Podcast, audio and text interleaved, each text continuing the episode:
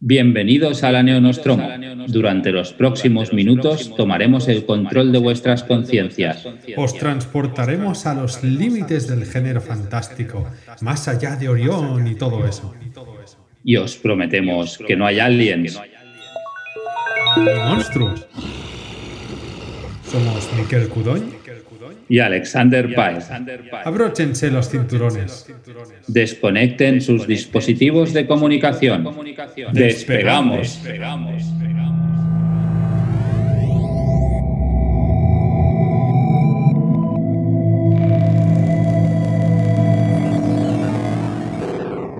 Bienvenidos a un nuevo episodio de Neonostromo, al, al episodio 46 ya. Eh, seguramente son más programas, Miguel, aunque desde hace un tiempo empezamos a llamarlos todos y todos, todos, todos por, por un número. Y volvemos a las tertulias, a nuestros debates o como los queráis llamar. Y en este caso tenía muchas ganas pues, de dar un repaso al, al 2021. A ver, ya hicimos lo mejor que dio el 2020 y en este caso era repasar qué viene, qué viene en, en, en 2021, qué, qué cositas nos, nos trae y para ello, como siempre, tenemos a dos invitados, en este caso una invitada y un invitado de un podcast hermano. Bueno, Leti de, de un previo podcast hermano y el nuevo podcast hermano, ya ha dicho su nombre, Leti, del de, extinto Verdugos y del nuevo Triperion. Bienvenida. Hola, ¿qué tal? Y a Borja, que también es de Triperion. ¿Qué tal? ¿Qué tal ¿Cómo, ¿Cómo estáis? Ambos tienen sus blogs. Leti está en fantasticaficción.com. A Borja lo podéis encontrar en Calles de Tinta y ambos reseñan. Y sobre todo Leti lleva un, un, control muy bueno de las novedades, de las portadas chulas que salen. Y creo que somos más de uno y más de unos cuantos que, que tendemos a soler pasar por, por, su blog. Y por supuesto estamos Miquel y yo, como siempre. Eh, ¿Qué tal, Miquel? ¿Cómo, ¿Cómo ha ido fin de año? Bien, fin de año muy tranquilitas, ¿no? Las navidades más tranquilitas en memoria reciente, pero ha servido para desconectar, ver series y leer, que un poquito de, de eso se trataba. Y hola Leti y hola, hola Miquel. Buenas, Miquel. Y nada, lo dicho, vamos a hablar un poco, vamos a hablar de, de, de qué nos depara el 2021, vamos a hacer un viaje al futuro. Es verdad que dentro del mercado anglosajón podemos ir más allá del futuro porque se anuncian las novedades con muchísima antelación. En el mercado español no tanto, seguramente el primer trimestre, quizá el segundo, ya veremos pero sobre todo eso, hablar de las tendencias, hablar de, qué se publicará, qué es lo que más esperamos. ¿Hay alguna novela por ahí, por ejemplo, que haya hace tiempo que esperemos? Eh, de invierno, Cof Cof, que se vaya a publicar el, el año siguiente. No sé, veremos. Eh, es un poco hablar, eh, sobre todo, importante, coged libreta y boli porque vamos a recomendar, bueno, no a recomendar, perdón, vamos a mencionar muchos títulos que nos interesan personalmente. Yo me he montado una lista en, en Goodreads, eh, de las lecturas que me interesan que van a salir. Eh, Leti ya se han leído muchas de las que salen en la lista porque Leti vive en el futuro. Podéis incluso encontrar algunas reseñadas en su blog. Eh, pero bueno, entonces, eh, mi pregunta inicial, que, que es como muy rara, es, ¿viene mucha cosa chula en 2021? ¿Os interesa más mucho 2021 o lo veis, lo veis muy igual a 2020? ¿Lo veis mejor que 2020? Es decir, ¿Qué tal pinta este 2021? ¿Cómo, cómo lo veis?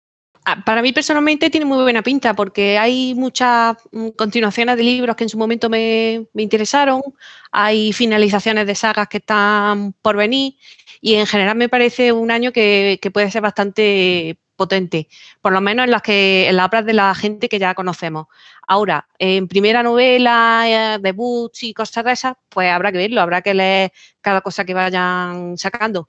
Pero yo creo que es un año que viene bastante potente, quizá porque se hayan reservado algunas cosas del 2020 o quizá porque quieran dar el do de pecho ahora para intentar eh, reflotar un poco la industria que a lo mejor se ha visto un poco afectada con retrasos y demás. ¿No será, será, interesante de verlo porque el 2020 con el, con el pequeño parón, y digo pequeño porque en el mercado inglés, con el adelanto que van las cosas, yo creo que muchas veces, eh, bueno, las cosas están impresas mucho antes de, de, de, la fecha de salida. Yo creo que el parón en el mercado anglosajón fue un poco más corto que el mercado español, tengo una sensación, y que hubo cosas saliendo incluso en marzo, abril y parte de mayo, hasta que de verdad se paró un poco hasta agosto, septiembre, que volvieron a, retomarse las publicaciones. Entonces yo creo que 2021 viene, desde mi punto de vista, viene bien, viene cargadito, pero no especialmente más cargado que otros años. Yo creo que simplemente se pospuso alguna de las cosas, pero lo mismo que igual había cosas previstas para 2021 se han pospuesto para 2022. Entonces, ese es mi, punto de vista de momento. Sí, porque hay, hay un, no, digo que hay como un, como un limbo, ¿no? donde hubo la, pandemia más fuerte, el infierno más fuerte, en el cual mucha gente canceló proyectos, se cancelaron traducciones, eh, muchas cosas se dejaron en pausa. Eh, entonces es, incluso probable que muchos libros mm, a lo mejor no, vuelvan a ver la luz, que bueno, lo posponemos y al final como que se pierde un poco ahí entre las nuevas novedades, se empiecen a pisar libros con otros, es decir, es posible que haya incluso libros que a lo mejor salgan aquí X. No sé, mirad, por ejemplo, me, me, baso ahora en el cine, pues quizá la gente será más consciente, pero con la peli de Dune está hecha. Y, creo que la estrenan a finales de este año o el 2022, no estoy seguro, porque se, solapa con otras cosas. Entonces es un poco rara, el, se ha cargado un poco ¿no? la, cinta de producción y te da cosas solapándose y pisándose. Entonces yo opino un poco como Borja, que no es especialmente mejor que otros años, pero sobre todo hay que rezar un poco porque no haya otro parón brutal que vuelva a cargarse un poco. Sí, eso es algo que yo creo que, puede ocurrir, porque de hecho estamos viendo como en Reino Unido y en Estados Unidos la situación de, tema sanitario pues no es precisamente muy buena. Eh, ahora mismo las librerías están cerradas y van a estar cerradas durante un tiempo. Entonces, no sé hasta qué punto esto va a volver a posponer ciertas novedades, sobre todo quizá en el mercado Reino Unido. En el mercado de Estados Unidos quizá no, no lo sé. Pero en el mercado de Reino Unido, con las librerías cerradas, es posible que se vuelva a posponer parte y, lo cargado venga a finales de año nuevamente. Eh, será interesante ver.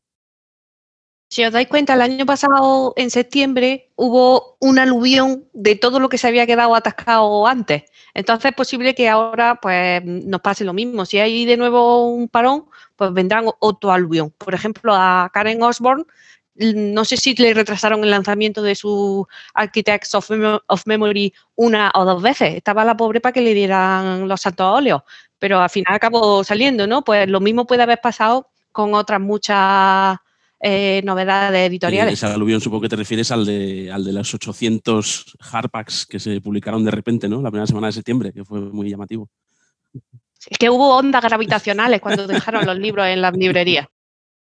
Y tenéis la sensación, igual que en el tema de, en el tema del cine está muy claro porque se ha, destrozado, al menos temporalmente, el sistema de, distribución, ¿no? Y hay muchas películas o, unas cuantas películas importantes que han ido directamente a estreno en algún tipo de plataforma. La última que se me ocurre a mí es Soul, por ejemplo, la de Pixar.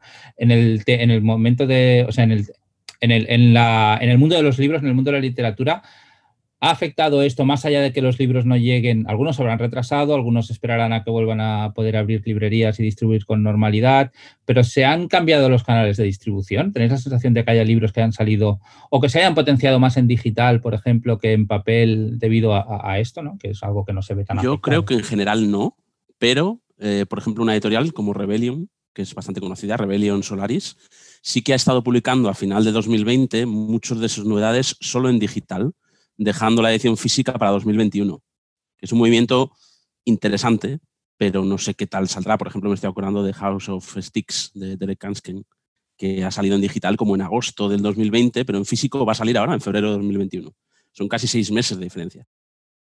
De hecho, había un. Ahora no me acuerdo qué autora era, ¿eh? creo que una autora de juvenil, pero leí por ahí un tuit de una autora que se quejaba precisamente de este movimiento y de cómo los libros estaban pasando más desapercibidos, las novedades, porque el, al menos en el mercado anglosajón la novedad vive mucho de, la reseña con fotitos, ¿no? del, del photobook y enseñar los libros en Twitter y en Instagram y tal. Decía, es que al ser digital la gente se lo lee, pone la reseña y ya está. Pero lo que realmente genera cierto impacto es ver en la portada del libro, la gente tocando el libro, lo tengo en mi estantería y tal, ¿no? Como una tendencia de marketing que, que funciona muy bien. Y decía literalmente que tenía como un 80% menos de reviews aunque se habían enviado las mismas copias de prensa. Lo único que se habían enviado las copias de prensa en digital. Y que no lo veía por ninguna parte. Y a lo mejor ha pasado con el de Derek Kunz en el de The House of Sticks, porque aunque yo lo, tuve y no lo he reseñado, pero lo reseñaré, em, no, ha aparecido casi por ningún sitio, apareció en muy poquitos sitios.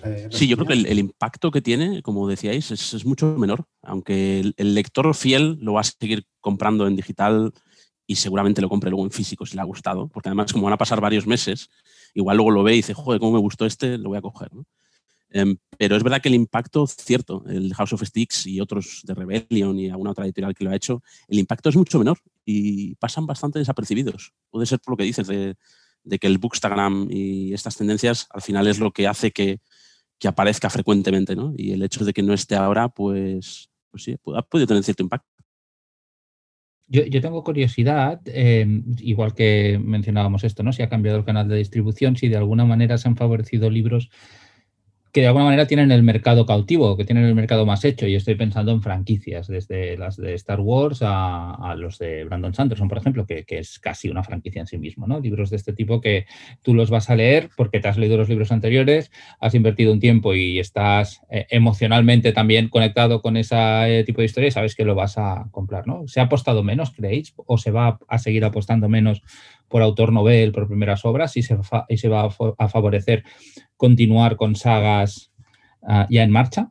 Bueno, si vemos un poquito lo que se va a publicar, por ejemplo, mm, yo tengo uno, uno apuntado que es el Inhibitor Face de Alastair Reynolds, que vuelve al universo de Espacio Revelación, que lo había dejado hacía ya tiempo. Entonces me parece que a lo mejor eso es como una, no sé si es debido a la pandemia, porque claro, este libro puede estar escrito hace dos o tres años, pero quiero decir que hay una cierta tendencia a publicar continuaciones o nuevos relatos en universos ya conocidos porque, mm, como ha dicho Miquel, es que es más fácil eh, convencer a una persona de que se lea algo con lo que ya está familiarizado que una cosa totalmente nueva, que a lo mejor la cosa totalmente nueva también le encanta, ¿no? Porque yo veo que también hay eh, primeras eh, obras en lo que viene en 2021 que puede parecer interesante como de un Broken de C.L. Clark o alguna otra del estilo. Pero sí que es verdad que al menos lo que yo tengo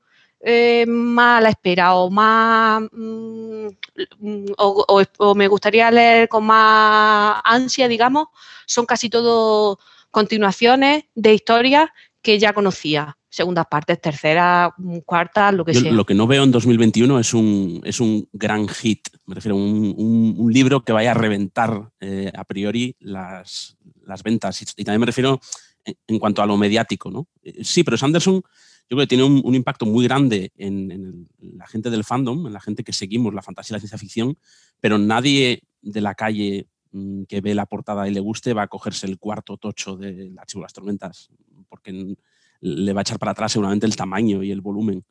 Me refiero a un, tipo de libro que, vaya a salir luego en periódicos, que vaya a tener una difusión súper bestial. No, no lo veo en 2021. Entonces, veo mucho libro que, que sí se, que está en la clase media alta, pero no veo ningún libro top, top, top. Sí, o sea, yo, por ejemplo, para mí entraría dentro de lo que dices tú, un Piranesi de Susana Clark que salió en, en octubre o septiembre del año pasado, o sea, de 2020 año pasado ya, ¿eh, em, un Piranesi, a lo mejor incluso eh, algún título de ese estilo, pero yo creo que hay uno que yo quería mencionar, que es eh, precisamente de Daryl Gregory. Es cierto que Daryl Gregory no es Susana Clark, ni tiene su repercusión, pero es ese libro que está ahí en los dos territorios, ¿no? dentro del género y también para los lectores generalistas, que es el de el álbum del Dr. Moreau. Es un, es un autor que lo ha traducido aquí incluso Blackie Books, una editorial muy hipster, muy generalista, yo quiero pensar que este sea uno de esos hits y a lo mejor es más un querer que un lo que va a ser. Pero, pero es cierto, y estoy contigo, Borja, que quitando, además, volviendo un poco al tema que comentaba Miquel, eh, quitando alguna cosilla, es muchísimas continuaciones tenemos. Por ejemplo, eh, tenemos Becky Chambers, tenemos el nuevo de Karen Osborne, el de Architects of Memory. Tenemos franquicias como Star Wars, que es cierto que aunque la, mitad, la segunda mitad de 2020 estaban completamente parados, no salió apenas nada, salió un audiolibro y, cómics. Eh, ahora, de hecho, en, dos días después de grabar este podcast salen tres libros. O sea, eh, empiezan una nueva serie con la Alta República y tal, eh, y empiezan a tope con un mogollón de títulos. En 2021 va a ser un año muy potente de Star Wars en novelas. pero si miramos, tenemos una lista ¿no? hecha aquí en Bambalinas hay millones de, continuaciones y secuelas y segundas y terceras partes y no sé yo si los que son eh, inicio de sagas, eh, la mayoría de esos autores son novelas. Yo diría que son autores ya, como ha hecho Letty, pues como Alastair Reynolds, ¿no? que, coge un título o tenemos también uno de, Adrian Tchaikovsky, el de Shards of Earth, que es un autor que es completamente conocido, etcétera, etcétera. Entonces, no sé, veo poquitos nombres desconocidos en, la lista. Sí, hablando de... Ahora mirando la lista, a lo mejor el que veo más que puede tener difusión dentro de un público más amplio es el de Sylvain Neuvel, ¿no? El de A History of What Comes Next, que no sé tampoco qué tipo de libro es, pero sí que me parece que es un autor que aquí, aquí ¿qué, editorial lo publicó, no me acuerdo ahora, pero aparte del test que en catalán lo publicó Maimes, y en castellano eh, era Estela Maris, ¿no? Estela Maris, sí. Era Estela Maris, vale. Aquí quizás no tanto, entonces, pero yo creo que en el mercado anglosajón Sylvain Nebel no está, no es tanto un autor de nicho. Ahora, ahora que mencionaste a Adrian Tchaikovsky, Alex, eh, también Adrian Tchaikovsky precisamente, además de empezar saga, continúa saga, porque en este año, ahora mismo en enero, va a sacar Beerhead, que es la, segunda parte del Dogs of War, que sacó como hace tres o cuatro años el primer libro, y sale ahora el segundo. Yo tengo un par de nombres apuntados que creo que, pueden hacer un poco de ruido este año. Son dos nombres más de, de Reino Unido, pero bueno, creo que pueden hacer cierto ruido y son, el primero es Katrina Ward, que es una autora que todavía, bueno, en España es absolutamente desconocida, pero en Reino Unido está sonando mucho, mucho este último par de años. Está más orientada al horror gótico y mansiones y cosas así, fantasmas. Y saca novela ahora en, en marzo, The Last House on Needles, Needless Street. Y, y, viene ya, vamos a ver, lo típico, ¿no? Tarda todavía tres meses en salir, pero ya viene con mucha reseña, viene con mucho hype y todo esto viene ya de, un precedente, que es sus anteriores novelas que fueron nominadas a muchos premios y que ha estado muchas veces en, boca de mucha gente. Entonces yo, Katrina Ward, creo que puede ser un nombre que, que empieza a sonar mucho este año. Y el otro que tengo apuntado es Stark Holborn, que es un autor o autora, lo digo porque es un, un seudónimo, entonces no tengo muy claro quién está detrás, pero va a sacar su primera novela este año, que se llama Ten Low, que dice que es una mezcla entre Firefly y Dune, ya veremos. Eh, que esto de, los, eh, de las editoriales, de saber cómo lo, promocionan, pero viene de escribir un montón de novelitas cortas, muy divertidas, de una que escribe una saga de monjas pegando tiros y otra de, de unos matemáticos en el oeste dando un golpe. Bueno, eh, son cosas muy locas, pero muy bien escritas. Y bueno, estos dos nombres, Stark Holborn y Katrina Ward, son dos que tengo yo aquí un poco para, para el nuevo año como posibles em, hits.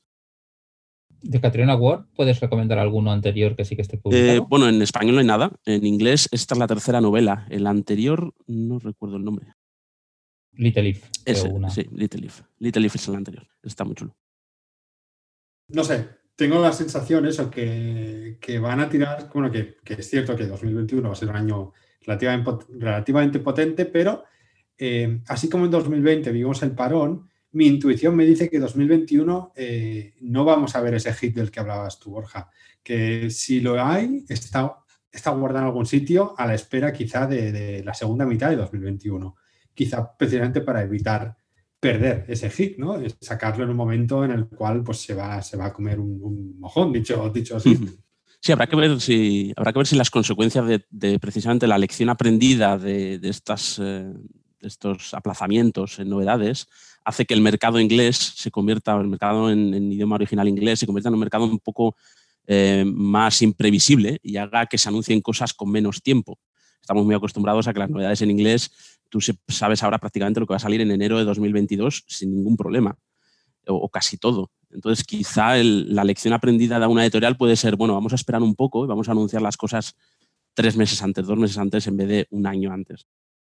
¿Y esto en, España qué? Porque el mercado español se ha resentido mucho, hay muchas traducciones que se han quedado eh, paradas, hay mucho, mucho autor que no ha podido sacar sus títulos, que está a la espera. No sé cómo lo veis eh, en este sentido. Es cierto que en el mercado español las novedades no se anuncian con muchísimo tiempo, eh, es una cosa más inmediata, cuando a lo mejor ya está hecha la traducción, no está a punto de hacerse. Hay veces que se esperan ¿no? a tener incluso la portada. Eh, ¿Cómo lo veis? En sí, no, conozco la, idiosincrasia, digamos, interior de por qué las editoriales esperan tanto ¿no? para, anunciar las cosas. No sé si es por, miedo a, imprevistos o porque la experiencia dice que hasta el último momento pueden salir las cosas mal, pero te pones a mirar un poco, a investigar 2021 y te salen muy poquitas novedades en español. Mm, muy pocas, muy pocas. Hablando de, en original, escritas originalmente. Escritas originalmente en español, eso es. Eh, yo revisando, revisando mucho, pues he descubierto por ahí, pues por ejemplo, un, autor que a mí me interesa, que es Javier Quevedo Puchal, que, publicó una novela hace tres años o así con Dilatando Mentes muy chula y que vuelve a repetir este año. Pero esto es porque Dilatando Mentes es una editorial que también anuncia las cosas un poco a lo inglés, o sea, anuncia todo el año eh, casi de un tirón y ya sabes lo que va a salir en septiembre, en octubre y demás, pero no es lo habitual. Lo habitual es saberlo el mes antes. Meses antes. Yo espero este año que podamos ver algo de, de Ferran Varela, esto es un deseo. Puede ser que, y, especulo, ¿eh? pero puede ser que el autor español aquí publique más bien en editorial pequeña, en editorial independiente y, entonces el proceso sea un poquito más lento, o sea, al revés, un poquito más rápido el proceso desde que se recibe el manuscrito. Pero incluso Minotauro, por ejemplo, que es una editorial grande, em, tú no sabes lo que van a sacar más allá de marzo, ahora mismo. Ya sea español o traducción o lo que sea. Entonces, si ya partiendo de ahí, que es una editorial mm, muy grande, pues partiendo de ahí es normal que para abajo vaya peor, vayas casi reduciendo plazos y termines casi pues, al estilo, al estilo Gigamés, ¿no? Que, que anuncia las cosas para la semana que viene, casi. Sí, no sé, tú, Leti, ¿tienes alguna, alguna idea de lo que se saca por aquí? No, no sé. Yo ando un poco perdida en el mercado español porque ya cuando di el salto al inglés, la verdad es que mm, lo dejé un poco de lado, pero lo que ha dicho, lo que ha dicho Borja, mm, de, que me interesa especialmente es lo que mm, puede ser de Ferran Varela.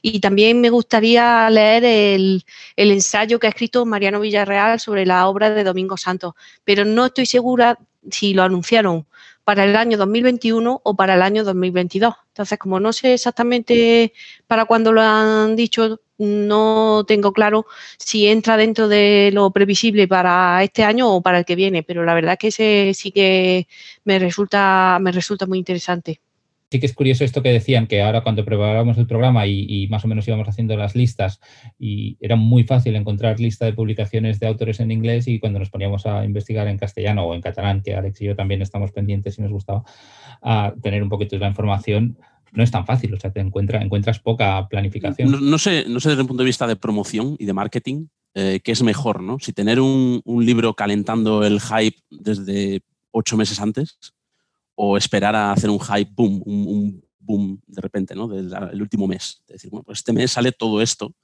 O ir, bueno, que se vaya creando un hype paulatino, fotos, reseñas, poco a poco, poco a poco, poco a poco, hasta la salida del libro. ¿Qué sería mejor, no? Ya no lo veo tanto como un acumular reseñas y hype, como un, por ejemplo, Piranesi. O sea, Salamandra casi que tuvo que decir a, a Correvuela que lo publicaban porque mucha gente que, que nos comentaban en el podcast, y mucha gente, me refiero a tres personas, que nos comentaban en el podcast que, les interesaba leerlo, se lo estaban comprando en inglés. Entonces son ventas que estás perdiendo. Cuanto más tardas en decir que vas a publicar un libro traducido, y ahora es verdad que salta las traducciones, más ventas pierdes, porque la gran mayoría de gente que leemos género, leemos en inglés. Eh, pero básicamente por eso, porque nos interesa mucho el de género y hay que, hay que dar el salto. Es que en el caso de Piranes era muy curioso, además, porque tú, me acuerdo, sin una búsqueda especialmente profunda, buscando en internet, encontrabas la página web de la gente de Susana Clark, donde salía la lista de futuras traducciones y te ponía, pues, Piranesi lo ha comprado Salamandra la adaptación al castellano, pero Salamandra no había anunciado nada, ¿no? Que fueron ellos que dijeron, no, no, sale en septiembre. O sea, que la información está, la información existe, evidentemente, pero no se anuncia hasta que no. Sí, yo, yo no lo entiendo. Yo precisamente, yo creo que es interesante y, como antiguo community manager de varias editoriales, tener mucho material lo antes posible porque generas hype, lo que decías tú, Borja, generas hype, generas eh, eh, ganas y la gente dice, ah, bueno, pues ya me espero la traducción. Que es un comentario que yo como traductor he recibido personalmente en privado. Ah, quiero leer este libro, pues ya me espero la traducción, que ya sé que, está en, en barbecho. Claro, porque al final por la cultura que tenemos en general, aquí voy a generalizar, lo cual nunca es bueno, pero la cultura, digamos, en España generalmente es, hay gente que sabe inglés, pero en realidad la mayoría de la gente tiene un pequeño conocimiento del inglés, que a veces si tiene muchas, muchas ganas le vale para leer una novela, pero si sabe que va a haber una traducción en tres meses, mm, dice, mira, voy a tardar en leerme un libro en inglés un mes, pues porque no tengo el conocimiento suficiente, eh, prefiero esperarme tres y tenerlo en castellano y leérmelo un fin de semana a tope, ¿no? Sí, yo personalmente prefiero leer en, mis idiomas maternos, tanto en catalán como en castellano, pero es cierto que, prefiero leer en original si puedo. Eh, pero cuando bajo a Barcelona o lo que sea, me, hincho a comprar libros escritos originalmente en, castellano y en catalán porque leo más a gusto, las cosas como son. Es mucho más fácil. A mí, a mí me cuesta, mira que leo, pero cuando cojo algún libro en español digo, uy, qué rápido voy, no me lo puedo ni creer. Y hablando de traducciones, ¿cómo veis el panorama de novelas traducidas al, castellano y al catalán para el para 2021? A mí me llama mucho la atención la irrupción de la nueva editorial Gamón, ¿se llama? Sí, ¿no? Que, o Gamón, no sé cómo se dice, que trae obras de fantasía que yo he leído pues de las tres que hay enunciadas he leído dos y son libros que me gustan mucho y que la verdad tenía ganas de que vieran la luz en español, sobre todo el de el de Brian McKellan, el Promise of Blood, porque lleva mucho tiempo ese libro ya publicado y por alguna razón no acababa de encontrar su hueco en el mercado español. Y es el comienzo de una trilogía que luego tiene otra trilogía y la verdad es que merecen la pena los, seis libros, así que ese en particular me da mucha alegría. Y el de Gareth Hanrahan. ¿Cómo se titula? Promise of Blood, que sería promesa de sangre, no sé cuál es el nombre de la, de la traducción. Creo que es de los magos de la pólvora o algo así, ¿no? Sí, es la trilogía esa. Eh, la trilogía de la Powder Mage, sí.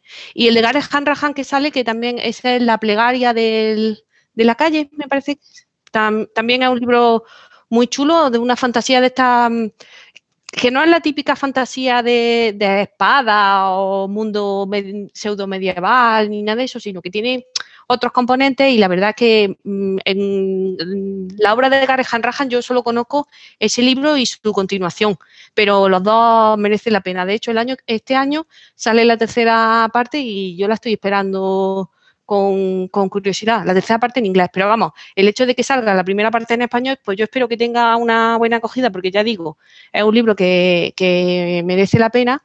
Es un autor que es muy majo el hombre también. Y, yo creo que esa puede tener, que puede tener tirón aquí en, España. Es una apuesta importante esta de Gammon, porque empieza casi todo con sagas, eh, todo lo que ha cogido.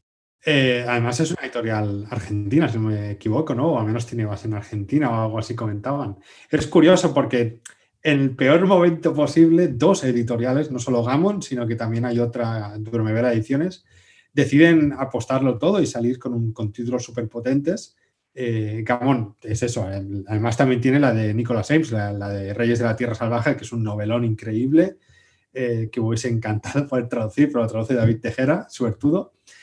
Eh, y luego tenemos eso, Duermevela Ediciones, que está, bueno, es una, editorial que han sacado eh, dos, chicas jóvenes, además, una de ellas la sigo en YouTube, que, suele recomendar libros, eh, Magrat, no sé si os sonará, y empieza con, también una saga, la de Neon Young, la de la saga El Tensorado, que son cuatro libritos muy cortos de, de, Silk, de Silk, ¿se dice? Sí, ¿no?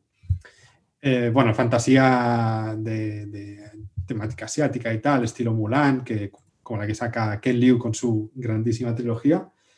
Y luego saca también eh, una de P. De P. Jelly Clark, la de La maldición del tranvía 015, que es también una novela corta súper interesante. No sé, es muy curioso porque además son novelas cortas, eh, en su mayoría las de Patricia McCliff que saca no tengo, no tengo ni idea, pero el resto son novelas muy cortitas, son, son novela con doble L en inglés, eh, y, y, salen con esto, ¿no? Es, de hecho, todo lo contrario a Gamon, que sale con tochazos de fantasía. Sí, eso desde un punto de vista económico va a ser interesante porque entiendo que una novela corta, bueno, al final, a ver, hay riesgo, pero no es tan bestial como probablemente contratar una saga y luego traducir un tochal de 600 páginas. Claro, debe ser una cosa muy loca. Yo miraba la lista también y la verdad es que se van a traducir cosas interesantes, ya quitando muchos de los libros que ya hemos reseñado en los respectivos blogs, se traducen cositas del japonés que, que me parecen muy interesantes, como La Policía de la Memoria de Yoko Gawa, es un libro muy, muy, muy, muy chulo que os, recomiendo. Y salen Tusquets, de nuevo, género, en una editorial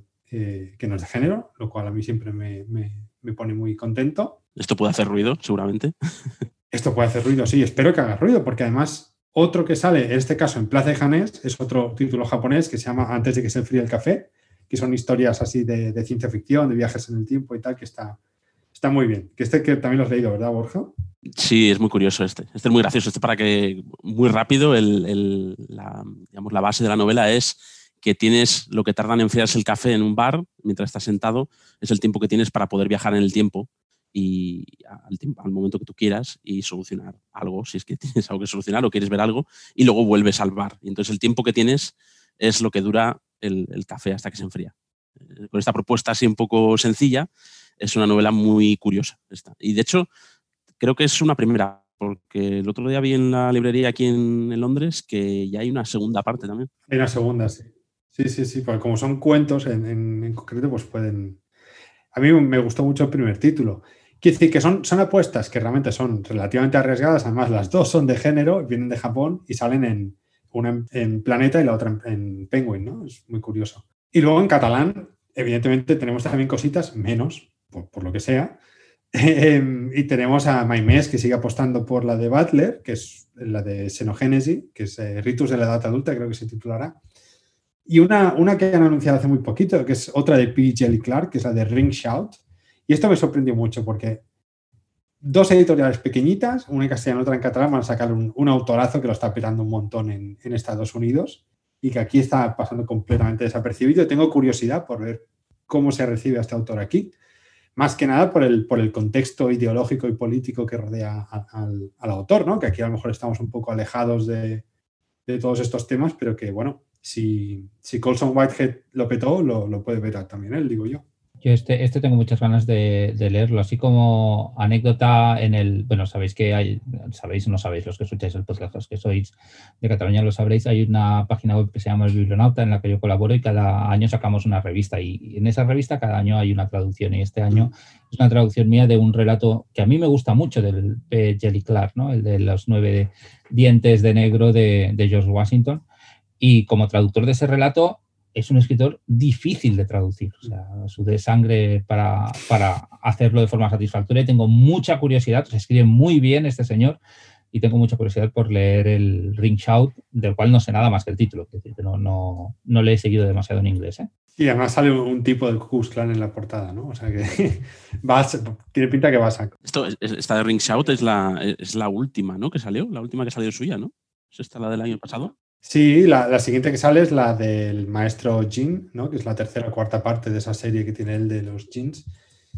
Y Ring Shout creo que es independiente, ¿no? Leti, creo que vas a comentar algo del libro. Sí, y, no, Ring Shout es independiente, tiene un poco de horror, pero la verdad es que la que me llama mucho la atención es la que habéis dicho la otra, la de A Master of Jin, que es la primera novela, digamos, dentro de un universo que ya, que ya existe, el del tranvía encantado y todo eso, pero esta es la primera novela larga. Entonces, mm, parte de la base que ya se ha creado en las dos eh, novelas cortas anteriores, pero en esta ocasión tiene más sitio para expandirlo. Y la verdad que como el, mundo que ha ido desarrollando o que seguirá desarrollando en esta novela es tan interesante con, esa magia que, está supeditada a un ministerio que controla a los jinn y ese mundo egipcio que tiene esos cambios por, por, ese entorno mágico y todo eso, yo creo que de las que habéis dicho antes, que a lo mejor hay alguna que nos puede sorprender y puede ser un hit, esta puede ser, puede ser eh, la elegida. Es curioso porque la de Ring Shout, que es independiente, está, lo, digo otra vez por intentar recuperar eh, títulos y nombres, de Pilla Licar, que sale en catalán, en Maimés, eh, es, independiente, pero la de Duerme Vela, que es, bueno, el tranvía encantado 015, ¿no? La maldición del tranvía 015. Eso, la maldición del tranvía 015 es, eh, o sea, esta saga o serie, no sé cómo se, creo que no es una saga, pero empieza con un relato, sigue con una novela corta y sigue con una novela ya larga, ¿no? Que es la, de A Master of Gin, que está, no está anunciado en castellano, por si acaso alguien se había confundido, pero que creo que por aquí hay más de uno que tenemos muchas ganas de leerla. Hombre, yo en traducciones, hits, ahora tampoco me voy a extender porque los hemos mencionado largamente en el podcast, pero yo creo que Mexican Gothic de Silvia Moreno García, que saldrá en Minotauro, y Piranesi de Susana Clark, que saldrá en Salamandra, los dos tienen, yo les veo mucho potencial para, mm, siempre es difícil predecir estas cosas, pero que tienen mucho potencial para, para tener un impacto grande. Sí, Piranesi puede ser como la policía de la memoria, ¿no? Al salir en editorial también eh, generalista, pues va a hacer, y yo creo que incluso más Piranesi, porque bueno, Susana Clark pues tiene, mm, quizá conocida un poco más en el mercado español, y yo creo que Piranesi va a hacer bastante ruido seguramente. Porque además es una novela muy dada para que quien no haya leído género y se acerque, porque va a haber muchísima gente que no ha leído género y se acerque, Em, rápidamente entre en la novela, porque es una novela que te, atrapa rápido. Totalmente de acuerdo, ¿eh? pero Mexican Gothic también le veo el atractivo para un público generalista. Sí, pero no sale en una editorial generalista, y ya sabemos cómo. Pero no sale en una editorial Correcto. Sí, sí, sí. No, claro, sale Minotauro, entonces ahí hay un, hay un salto importante. Estoy de acuerdo ¿eh? con, con, Borja. Es cierto que también hay lanzamientos muy potentes en, a nivel de traducciones en las editoriales ya habituales como Nova y Runas. En Runas sale un nuevo Ken Liu, sale un, libro de relatos de Ken Liu. En Nova sale el de Tamsin Muir, en Gideon la novena, que en Estados Unidos lo ha petado increíble. Eh, y en Roca también sale un lanzamiento potente, al menos que, que tenga controlado, que es el de Alex Harrow, ¿no? el de las 10.000 puertas de enero a mí personalmente no me apasionó el libro, pero bueno, es un lanzamiento muy potente y, que por portada, diseño y marketing tiene pinta que va a vender. Tiene, tiene buen potencial. También pensé que tenía buen potencial, el, aunque el libro sé que a ti en concreto, Alex, no te gustó mucho, que es el de Samantha Shannon, el de, ¿cómo se llama? El del dragón este en la portada. El priorato. Ay, sí, el de los dragones. Uf, ese sí que no, ese no. Insoportable. pues ese libro, por ejemplo, por diseño y demás, yo pensé que iba a hacer mucho más ruido en el mercado español, más allá de calidad y demás. Yo pensé que, iba a ser un, ese hit del que hablamos. Y, sin, embargo, creo que ha pasado bastante desapercibido al final. A lo mejor porque está dirigido a otro, a otro fandom que no es eh, el que nosotros eh, frecuentamos, a lo mejor un fandom más de juvenil, que además me, consta que no está tanto en Twitter, sino en otras redes sociales y a lo mejor no lo tenemos tan localizado por eso, no sé. Puede ser, puede ser. Em, también veremos este año algunas continuaciones, porque llegará Ready Player 2 de Ernest Klein, que a ver, pero bueno, Ready Player 1 fue, todo, fue ese hit del que hablábamos, ¿no?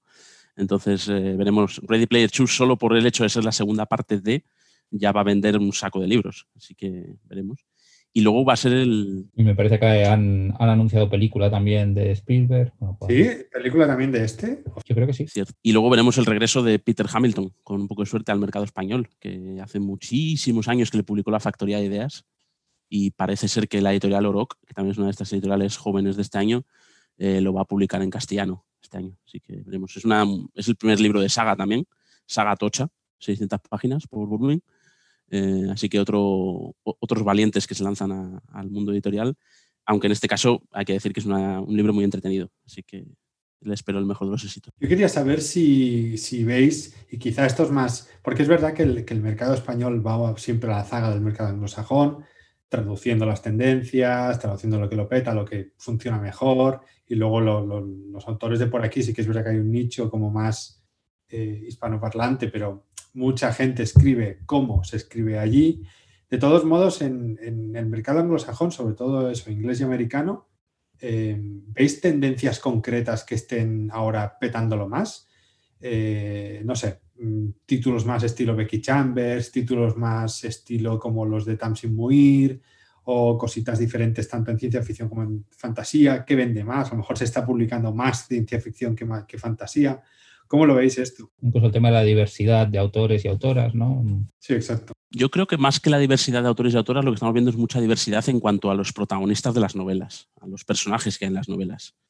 Eh, todavía queda, queda por hacer en cuanto a diversidad de autores y autoras, pero en cuanto a personajes protagonistas de novelas, creo que está evolucionando más rápido que, el, de los propios autores y autoras. Tengo esa sensación. En el sentido de que hay más personajes, por ejemplo, de, eh, de orientaciones sexuales que no sean la binaria hombre o mujer, ¿no? Por ejemplo, pues hay eh, protagonistas bisexuales o no binarios o que se definen dentro de dentro del espectro entre, entre hombre y mujer en, en, un momento determinado de una manera o de, o de otro. Eso sí lo estoy viendo yo como una tendencia en, en, los libros que voy leyendo, lo voy viendo cada vez, cada vez más. Sí, porque em, eh, lo, podríamos llamar literatura queer, ¿no? A lo mejor, eh, literatura así que, que, hace mucho hincapié en, en la, orientación sexual de los personajes o en la diversidad de de razas, de culturas, de religiones, de sexualidad, de género dentro de, un propio libro,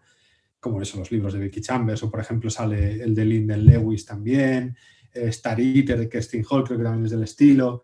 Eh, yo también lo veo. Entonces la pregunta sería es, eh, porque ha habido mucho, mucha polémica, ¿no? Se ha, se ha, hablado mucho de esto de hoy, viene todo aquí un poco metido con calzador. Personalmente lo he vivido con mucha naturalidad y ha sido muy orgánico para mí, excepto cuando ha ocurrido la polémica concreta en un premio, etcétera, etcétera, el mercado yo creo que ha sabido asimilarlo mejor, ¿no? No, sé cómo lo veis. A mí me costaba al principio más trabajo, sobre todo cuando utilizan pronombres específicos extraños, pero creo que es más por mi dificultad a leer el inglés con un share, sobre todo el they, porque el they, digo, pero si es que they es plural, pero bueno, porque en mi mente they es plural, pero tengo que aprender que no, que es una persona no binaria. A lo mejor si lo leyera, no, a lo mejor no, si lo leyera en español también me, sonaría raro, pero bueno, al fin y al cabo es que tenemos que acostumbrarnos a estos cambios y, vamos aceptándolo. No sé por qué se dice que, viene un poco impuesto, porque la verdad es que yo creo que es importante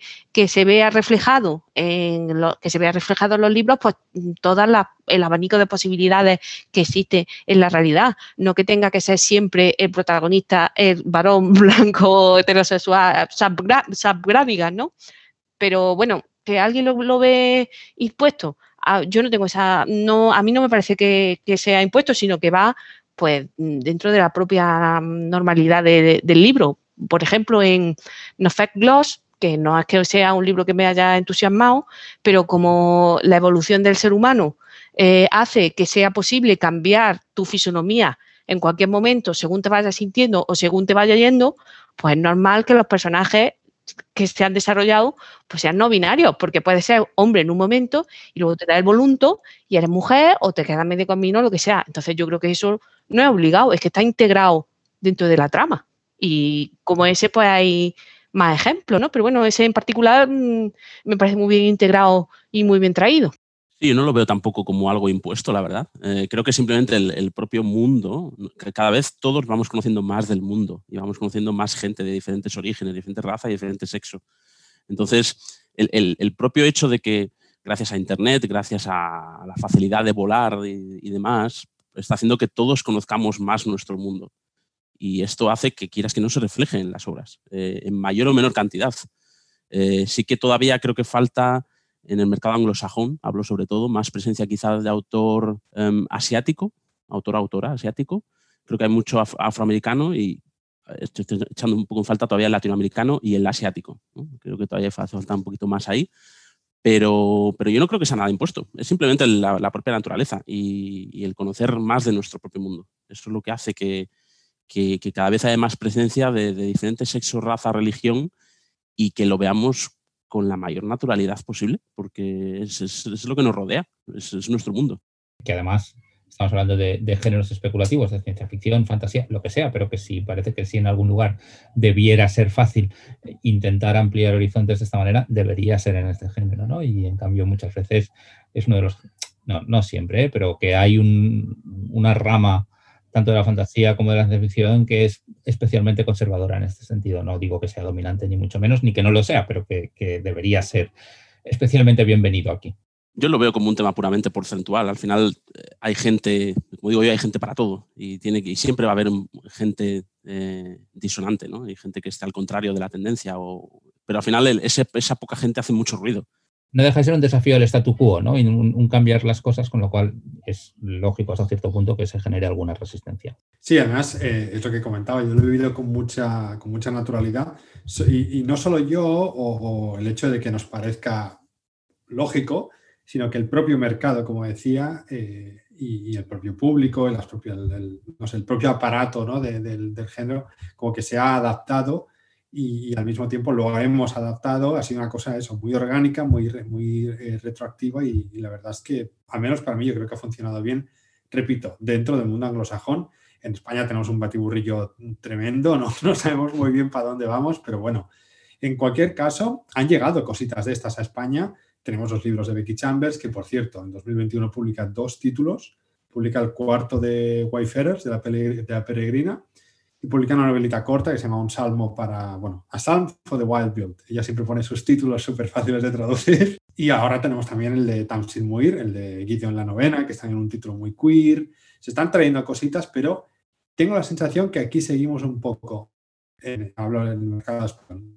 Quizá no tanto en el catalán, porque las editoriales que lo publican quizá tienen una mirada más progresiva, pero como las editoriales potentes de género en España están en grandes grupos editoriales, seguimos con muchos Anderson, con mucho eh, Joe Abercrombie, con mucha novela que es tirar a lo seguro y a una fantasía, al menos a mí la de Abercrombie y algunas cosas de Sanderson que se están un poco quedando en paralelo, no atrás, pero sí en paralelo en, una, zona de confort para un tipo de lector que no le interesa esta especulación, digamos que inició a lo mejor, o, que una de las que lo inició fue, fue Lewin, ¿no? que ahora ha vuelto como, como la, maestra de ceremonias y todo lo que está pasando. No sé, no sé cómo lo veis, a lo mejor... Sí, yo creo que es puro, también el, tamaño del mercado influye mucho, ¿no? El mercado anglosajón es, gigantesco, el número de editoriales, no sé si es tan gigantesco, pero el, volumen de novedades que cada una de las editoriales maneja suele ser bastante grande. Yo creo que hay mucha editorial de tamaño medio grande en el mundo anglosajón, mientras que en España hay pocas editoriales y casi todas son de tamaño pequeño en general.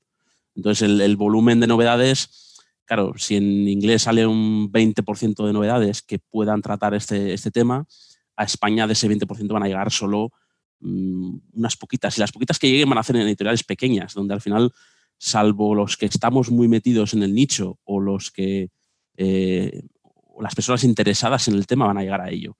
Mientras que en, en el mundo anglosajón es más habitual, yo creo, que haya mucha novedad, mucha mesa de novedades y al final quieres que no porcentualmente aparecen muchas novedades que tratan este tema en las mesas de las librerías.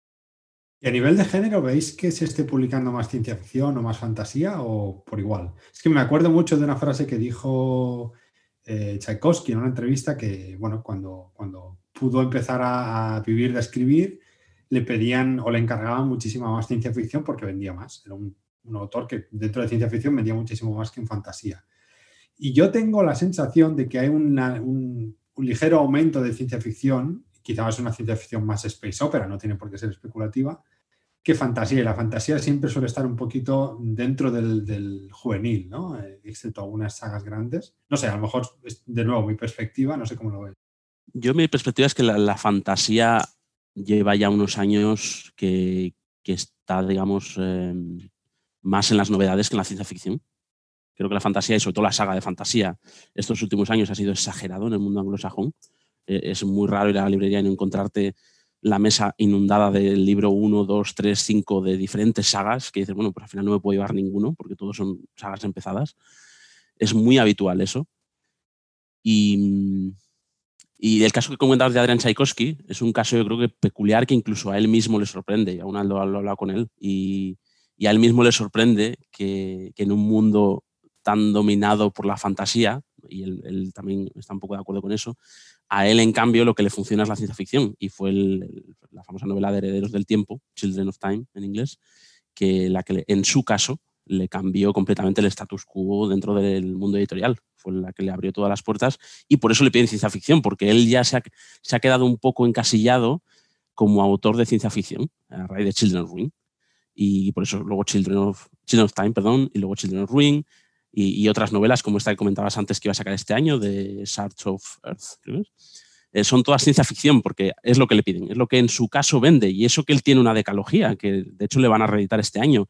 Y yo creo que es un, es un intento por parte de su editorial de intentar colar a Tchaikovsky también en, en, el mundo de la fantasía, que al final es lo que yo creo que sigue llenando mucho las mesas de las librerías. Yo cuando voy al, al Waitrose de turno en Londres, lo que veo es o clásicos de ciencia ficción o novedades de fantasía. Son las dos tendencias que veo. Te encuentras el Solaris de Stanislav Lem, te ves, yo qué sé, novelas de Bradbury, de Legging, etcétera, etcétera. Y luego al lado te encuentras, pues, eh, de Poppy World, de Quang em, y otras muchas sagas de fantasía. No sé puedo decirte, pero Samantha Shannon, etcétera, etcétera. son las dos cosas que ves.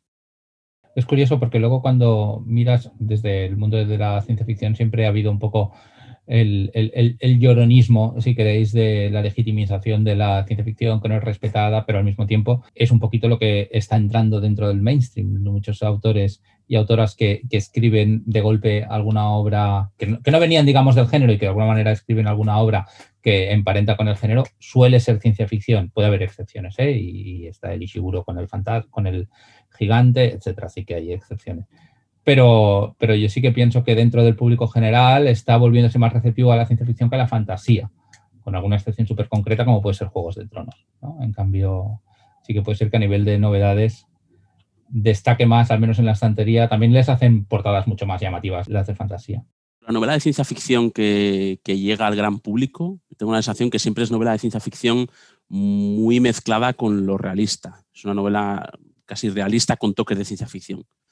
Mientras que las novelas de fantasía que han llegado al gran público son novelas de fantasía, fantasía. Hablo de Juego de Tronos, pero bueno, eh, otras sagas que, que que sé, como The Witcher o no, sé qué pensar, pero bueno, son sagas de fantasía puras y duras, mientras que la ciencia ficción parece que para llegar al gran público tiene que mezclarse con, cosas más realistas que le sean más conocidas al, público general, ¿no? No sé si nos estamos viendo el debate, pero... Ah, pues yo creo que, yo creo que tu teoría se aplica también a la fantasía, ¿eh? suele ser una fantasía más, más eh, eh, conectada con lo medieval, con lo histórico, Juego de Tronos o The Witcher, son precisamente estos casos. Eh, aunque hay magia, hay dragones y tal, es eso, se puede leer desde una perspectiva histórica. Pero hay poca cosa de folclore, hay poca cosa de hadas, hay poca cosa, no sé, de fantasía de verdad, ¿sabes? Como, no sé, fantasía de verdad me refiero a un piranesi, que es algo completamente loco y fantástico, ¿no? Eh, no sé, tengo, que, tengo la sensación que, tanto fantasía como ciencia ficción encajan en, la teoría que comentabas, Borja. No sé, no tengo más preguntillas, pero me he quedado con, con ganas de saber, así para acabar el programa, eh, si tenéis algunos títulos que estéis esperando más, no sé, dos, tres, cuatro, si queréis comentar o mencionar algunos de los títulos que más, más, más ganas tenéis para, para 2021 y, y que más ganas tenéis de leer. Bueno, yo ya he mencionado algunos antes, pero mm, por ejemplo el de Fireheart Tiger de Alias de Bodar, me llama mucho la atención, pero claro, es que a mí Ale de Bodar me puede traer la lista de la compra y se la leeré con mucho interés. Además, tiene que tener una lista de la compra muy interesante porque no sé si habéis visto también las recetas que hace y todo eso con vietnamita y demás, así que eh, tiene que ser interesante todo, pero bueno, esta, esta en particular que está fuera del universo de Chuya y demás, creo que puede ser una lectura muy interesante. Y luego, bueno, pues la verdad es que voy a mencionar dos que son cuartas partes. O sea que si no conoces la saga, pues no va a entrar por aquí. Pero yo tengo mucho interés en la última entrega de, Ada Palmer, en Perhaps the Stars, porque mm, bueno, voy a decir que yo ya la he leído, pero vamos, eh, me encanta cómo cierra la, historia y creo que es una de las obras más revolucionarias en la ciencia ficción eh, de los últimos años la saga entera, no solo este libro, pero también reconozco que no es una lectura fácil, ni este ni ninguno de los otros tres ejemplares. ¿Y este cuando está confirmado que sale en, 2021? Eso decían que salía en 2021, no sé exactamente la, la, fecha. Sí, creo que la editorial, al menos la de Reino Unido, Head of Zeus, la tiene puesta para verano.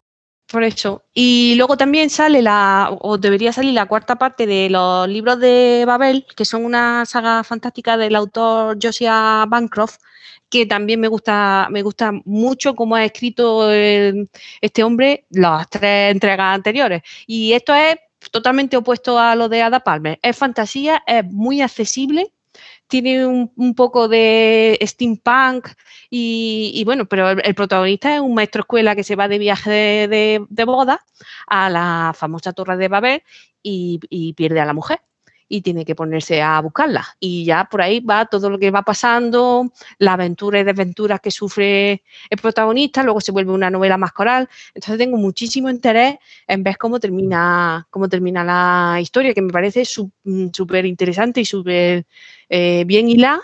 Y también me extraña que no haya tenido mm, casi repercusión en España. Pero yo, de verdad, en, ambos casos recomiendo la, la saga entera sobre todo la de Josiah Bancroft es mucho más accesible que la de Ada Palmer. Ada Palmer requiere, requiere un esfuerzo por parte del lector que a lo mejor es posible que no todo el mundo esté dispuesto a, hacerlo. Me encanta que, con dos recomendaciones haya recomendado ocho libros. Tal cual. No está mal. Eh, Borja, ¿tú qué tienes por ahí? Pues yo, aparte de lo que hemos comentado antes, de, bueno, hemos hablado de Adrian Tchaikovsky, que saca no una, ni dos, ni tres cosas este año. Em, que bueno, es su media casi del año, ¿no? Sacar tres novedades. Y también comenté Katrina Ward, comenté Stark, Stark Hormone. También me gustaría mencionar la segunda entrega de, de la novela que ganó el Lugo este año, de la autora Arcady Martin, eh, que se llama A Desolation Cold Peace, que, bueno, eh, ya hace un par de años que salió la primera, ha tardado un poquito en llegar a esta segunda, eh, para lo que son los estándares del mercado anglosajón, pero bueno, aunque la primera, a mí me gustó mucho la primera mitad, no tanto la segunda, porque me parece un poco más aburrida, pero tengo sin duda ganas de, de seguir con esta historia de, mentes y, creo que alguno de vosotros también la leísteis y seguramente también tengáis ganas de, echarle el guante. Es un poco distinta a esta nueva, ¿eh? ¿Ya la has leído? ¿Cómo no? ¿Cómo no? ¿Qué preguntas tengo? Yo decir que la tengo, la, tengo, la tengo en el Kindle, pero todavía no la he leído. No, bueno, mm, tira más por la biología y demás, pero también tiene cosas muy, muy interesantes, pero no exactamente como la anterior, lo cual puede ser bueno o puede ser malo, depende. Si no te gustó la segunda parte, pues esta cambia, así que puede ser más atractiva. A mí me pasa como Borja, yo me la leí además en vacaciones, en una de mis primeras vacaciones después de un periodo muy largo de trabajar y creo que la cogí con más ganas, pero en la segunda parte se hace un poco tediosa aunque tengo precomprada este libro, lo tengo precomprado desde hace, desde hace meses ya porque me interesa mucho, o sea que lo leeré seguro. Y luego nuevas, nuevos libros de, sagas. Por ejemplo, estaba pensando en el, libro de The Hood, de Lavi Tidar, ah. que está haciendo ahora una especie de, colección de libros eh, revisitando a algunos de los personajes históricos del Reino Unido más míticos. ¿no? Estuvo hablando de, este año publicó By Force Alone, de donde revisaba todo el mito artúrico. ¿No es de, dos, perdón, de ¿no es de 2019 este libro? Eh, By Force Alone. El de By Force Alone. No, salió en febrero de 2020. Uf, madre mía. El tiempo. Eh, se ha hecho largo el 2020. pues ahora sale en 2021, sale The Hood, que es la revisión de, de Robin Hood, básicamente. Entonces, bueno, esto forma parte de su serie de libros en las que va revisando algunos de los personajes más míticos de, Reino Unido. Luego hay nuevas novelas de Claire North, eh, también creo que es una novela más distópica, Notes from the Burning Age. Y estoy pensando en el cuarto libro, también para seguir un poco la, saga de, de, Letty, el cuarto libro de una colección que en España no se conoce, bueno, el autor sí, Jeff Nunn, y es una serie de, es una serie detectivesca de John Nyquist, que es un detective, y el cuarto libro de la saga detectivesca se llama Within Without. Y es una serie curiosa, porque aunque es detectivesca, es muy metaliteraria y es muy de meterse literalmente en las páginas de los libros y de crear historias muy metaliterarias que, que, son muy raras a la vez, pero, pero tienen un, toque muy distinto que lo hace muy atractivo. Yo, yo lo, recomiendo, he leído los tres primeros y sin duda es una serie que, que, recomiendo por lo peculiar y porque es una novela de detectives, pero muy distinta y muy apta para la gente que no nos gustan los libros. Qué bien. Miguel, ¿tú tienes alguna cosilla que estés esperando del año que viene? Bueno, de este año, perdón, porque ya estamos en 2021. Dios mío. Yo tengo curiosidad, por menos que vosotros seguramente, y además como no tengo series empezadas, pues me da un poco igual em, las que aparecen como continuaciones. Tengo muchas ganas de leer el Purgatory Mount de, Adam Roberts, que tiene pinta de ser divertido y a mí Adam Roberts es un autor que me falta mucho por leer, pero las tres o cuatro que he leído me han gustado mucho siempre y, es una, una space opera Ah, que tiene muy buena pinta, ¿no? que se mezcla con el purgatorio de Dante y tengo curiosidad de una novela que no parece que tenga que ser muy larga y que es de las que del género nuevos nuevas sí que estaré pendiente. Y tengo mucha curiosidad también, sobre todo a raíz de lo mucho que me gustó, la que leímos para el Spoiler Club de Grady Hendrix, con la que sacará ahora de, de Final Girl Support Group, que, pero no, no, sé nada del libro, es más, porque es un, o sea, sí que sé un poquito de que es un, un, grupo de chicas que están en una, en un grupo de estos de autoayuda porque han sobrevivido a una serie de acontecimientos terribles y a partir de aquí genera, según he ido leyendo, pues un homenaje a los films de slasher, ¿no? Y bueno, tengo curiosidad por el, por el autor del que quiero ir leyendo más cositas. Pero así que se hayan ido anunciando... Mm, iré viendo conforme me vayáis aconsejando o, se vayan apareciendo reseñas. Bueno, en cualquier caso, la, lista que hemos hecho para preparando este programa casi te vale de guía, ¿no? Para el 2021. Me vale de guía perfectamente. Sí, lo que pasa es que hay muchas que son continuaciones de sagas que casi las, las excluyo directamente. Hay alguna que, de las que mencionará Alex que, que también me llama la atención, ¿eh? pero, que, por cierto, eh, la lista completa, incluso con títulos que no hemos mencionado, si a Miquel le parece bien, la pondremos en la descripción del podcast o en algún sitio por, quien que tenga curiosidad, ¿eh?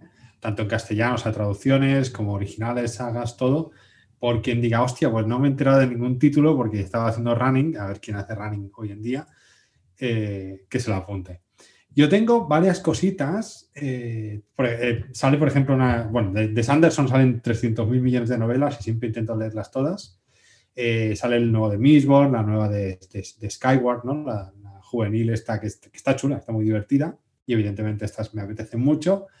Pero quizá las que más, más ganas son eh, dos de Becky Chambers. Una ya la ha mencionado, la ha mencionado Leti o yo, no estoy seguro, que es la cuarta de Wayfarers y la novelita esta corta que he mencionado antes.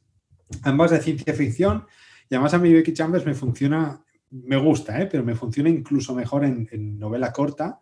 La anterior, la de To Be, Choth y Fortunate, me, gustó muchísimo.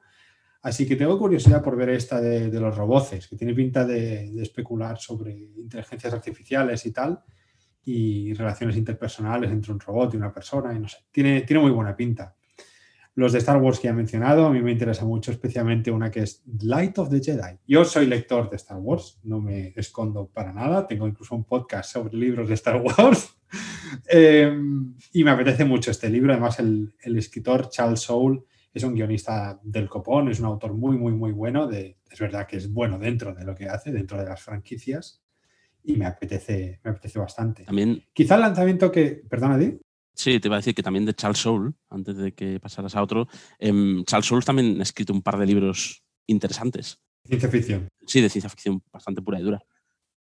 Anyone, por ejemplo, que es una especie de carbono, carbono alterado, pero, pero alterado.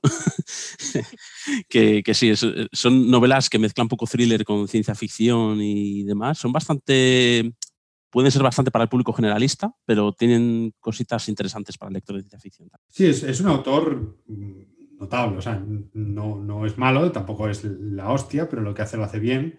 Y en las novelas de Star Wars yo creo que, destaca mucho, destaca mucho sobre el resto de autores que hay veces que, uff, tela.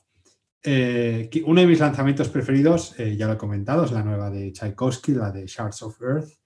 Pero el otro, así chachi, chachi, que no estoy seguro de haberlo comentado, es el de The Album of eh, Dr. Moreau, de Daryl Gregory. A este me sumo. Que, que Daryl Gregory es un autor muy querido por tanto por Miquel como por mí, como por el Spoiler Club, con su, con su novelita de los superhéroes, que estaba muy chula, no, no, ni me acuerdo del nombre ya, de lo chula que estaba. Spoonbender. Eso, Spoonbender, sí.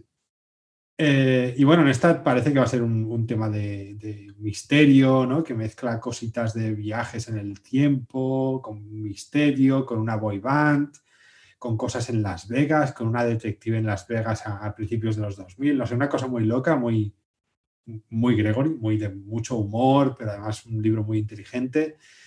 Eh, tiene pinta, quiero decir, y me interesa muchísimo, muchísimo. Seguramente el libro que más ganas tengo, que no es continuación de saga, eh, y que es esos de género que van a llegar al, gran público seguro. Eh, luego, evidentemente, hay muchos más, pero tampoco, tampoco vamos a, enrollarnos y estos son los que más me interesan. Y sí, hay uno de Star Wars en ellos. Muy bien, pues nada más. Eh, no ha quedado todo dicho, pero todo lo que hemos dicho está bien dicho. he hecho un cursillo en, en budismo express y no veas. Así que hasta aquí el, el Neonostromo. Iba a decir el Spoiler Club, socorro, necesito ayuda. Sí, porque te pasó, en el último Neonostromo te pasó lo mismo. Sí, es que estoy fatal. Hasta aquí el, el Neonostromo, hasta aquí el, debatillo. Muchas gracias Leti y Borja por venirse al, podcast. vale, gracias por invitarnos.